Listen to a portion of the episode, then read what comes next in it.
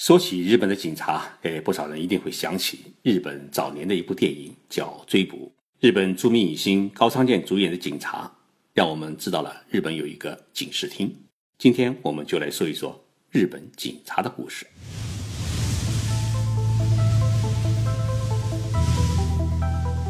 任你波涛汹涌，我自静静到来。静说日本，冷静才能说出真相。我是徐宁波。在东京，给各位讲述日本故事。追捕电影中的警察厅的全称叫东京警视厅，是东京都的警察机构，类似于北京市公安局。日本全国有一个国家公安委员会，但是呢，它不像中国的公安部那样拥有强大的全国警察的指挥权和最厉害的国家警察部队，它只是一个空架子。国家公安委员会全部加起来。只有六个人，委员长是内阁大臣，其余五名委员呢，都是从法律界、经济界、学术界等各个界别挑选出来的代表人士。那么这些委员呢，他有一个特殊的规定，就是说，在担任委员之前的五年，他没有在警察部队里面工作的经历。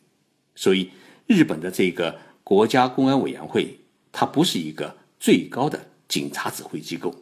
而是为了保持警察在国家政治与行政管理中的中立性，防止警察部队成为政治暴走族的一个监管机构。也就是说，它是代表国民对警察实行监管的一个特殊的国家机构。那么，类似于中国公安部这样的机构，在日本叫什么呢？它叫警察厅，它接受国家公安委员会的指导。按照中国的概念，哎，它只是属于一个副部级单位。警察厅下面是全国各地的警察署，共有一千一百多个。这些警察署呢，又归属于地方政府的上层管理，所以地方的警察，它是属于地方公务员。日本全国最大的一个警察组织就是东京警视厅，它所管辖的范围啊，哎，是整个东京都。由于东京警视厅与国家警察厅呢是联合办公，因此它还有一个特权，就是可以跨省县进行全国办案。我们在日本的电视剧当中啊，常常是看到这么一个镜头：哪一个地方发生了一起杀人案啊？一群警察正在忙着拍照取证时，哎，突然开来一辆警车，下来一位穿西装的男子，哎，一打听，居然是。东京警视厅的警部，那么这位高级警官于是就宣布，整个案件的搜查指挥权归属警视厅。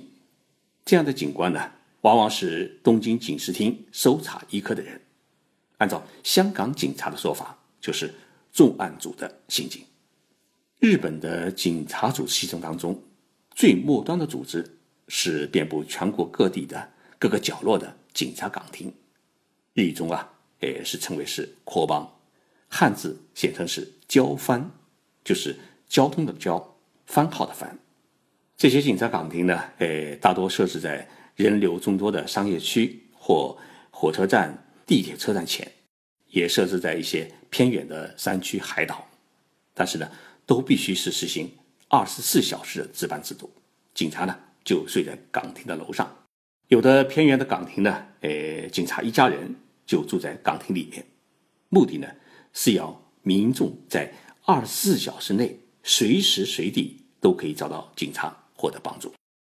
譬如在东京最繁华的商业区银座，这样的岗亭呢总共有五个，其中距离最近的两个岗亭啊，相距只有两百米。在岗亭里面值班的警察，哎，多的呢有五六个人，少的呢是一两个人。这些值班警察他是不具体办案。主要是向民众提供各种帮助，譬如说问路啦，哎丢了东西啦，遇到交通事故或者生病需要帮助，或者喝醉酒睡了马路啦，还有各种各样的哎司法的商谈、报警等等，都是处理与市民生活哎密切相关的一些事情。我的一个朋友啊，曾经把钱包弄丢了，回家没有钱买票，于是他就跑到岗亭去求助。结果警察就借给他一千日元，哎，第二天呢，他再把钱还回去。这样的事情呢，警察也得管。日本的老百姓把这种在岗亭里面值班的警察，呃，叫做“欧马瓦利森”，也就是巡逻先生的意思。每到深夜，这些警察，呃，就会骑上自行车，在居民小区还有案件多发地段呢进行巡逻。我们通讯社的一位女孩子，曾经被一名男子跟踪，他就跑到岗亭里面去和警察商量。于是警察在他回家的路段，配合他平时回家的时间。骑着自行车进行巡逻，为他保驾。这样的保驾呢，整整持续了三个多月。整个东京都常住人口呢有一千三百四十万，另外加上每天有六百多万人从郊区各地搭乘轻轨、地铁赶到东京来上班。也就是说，东京警视厅每天要面对的治安压力是两千万人。但是东京都的警察人数呢只有四万五千人，而且分数在。一百零二个警察署和一百十个岗亭里面上班，人手呢显然是不够。于是东京都就想出一个办法，招聘一些协警来帮助警察呢处理事务。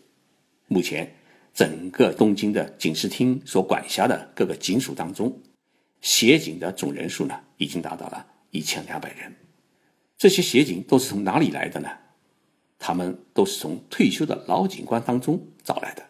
而不是从社会上招聘来的，也就是说，东京的协警必须有长期当警察的经历，同时还必须是一位优秀的老警官。只有这样，他才有资格来当协警，而且他的经验和资历都比现役的警察们要来的丰富，还要资深。日本警察的标准配备，哎，第一呢是手枪，第二是警棍，第三是手铐。第四呢是无线通讯设备，第五呢是一个小笔记本但是协警在这五项标准的配备当中，他最多只能配备警棍和无线通讯设备，还有一个小笔记本他不能配枪，也不能配手铐，因为他们有执法权。东京的协警们平时都干些什么？他们主要是在岗亭里面负责接待市民的各种咨询和报警的处理。或者在警察出去巡逻、去处理案件时，在岗亭里面管家，所以他们的标准称呼啊，哎，不叫协警，而是叫交番相谈员。穿着制服，跟警服呢是十分相近，但是佩戴的标志啊，它不是警徽，而是一朵樱花，而且规定每天的上班时间呢不得超过六个小时，每个月的工资呢比正式的警察是少了一大半，只有十五万日元。相当于八千块人民币。这些协警因为没有执法权，所以他们呢不能出警，也不能参与案件的搜查或者嫌疑犯的呃拘捕行动。也就是说，他们没有资格参加办案。日本对于警察的监管有着一套比较严格的规章制度。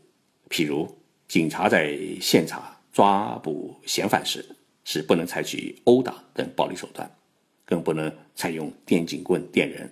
当然，日本警察也不配备电警棍。一旦警察打人，即使是已经被判刑关在监狱里面的犯人，也可以通过律师向法院提出起诉。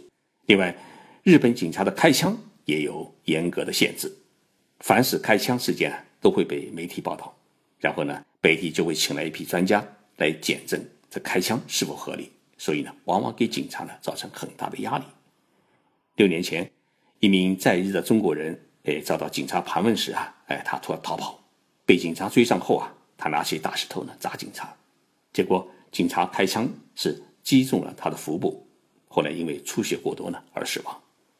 围绕这起枪击案，这名中国人的家属向法院呢提出了起诉。